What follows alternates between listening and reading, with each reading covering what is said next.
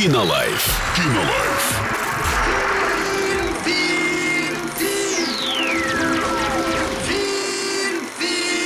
Кинолайф.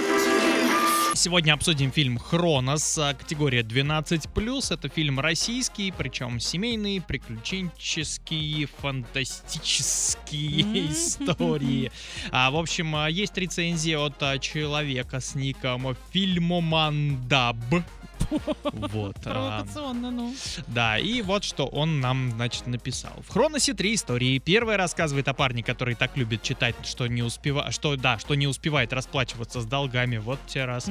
Однажды он находит тайник, который может помочь ему исправить финансовое положение. Вторая история про момент, когда временные границы стерлись между мирами и два человека смогли созвониться. Третья часть сюжет о том, что если любишь, то все получится. Давно потеряв статус самой читающей страны, зрители частенько не уделяют должного внимания экранизациям, даже если их авторы были любимые и почитаемые. Кир Булычев редкое исключение из правил. Мультфильмы и фильмы по его произведениям любимы и почитаемы многими. Новая попытка сделать его историю настоящей киновселенной пока выглядит черным зеркалом с положительным светлым оттенком.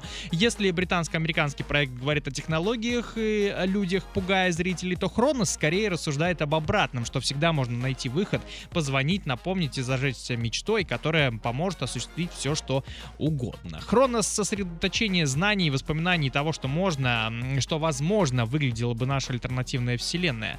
А в ней герои еще не растеряли благородство, храбры и готовы помогать, а, подставить плечо и вместе отправиться в неизведанное. А в ожидании новых встреч и новелл можно пересмотреть Хронос, чтобы отследить все отсылки и пасхалки на миры героев и других писателей, которые разбросали создатели фильма по всему проекту. Сходите, посмотрите в кинотеатре мира, составьте свое мнение. Кинолайф. Кинолайф.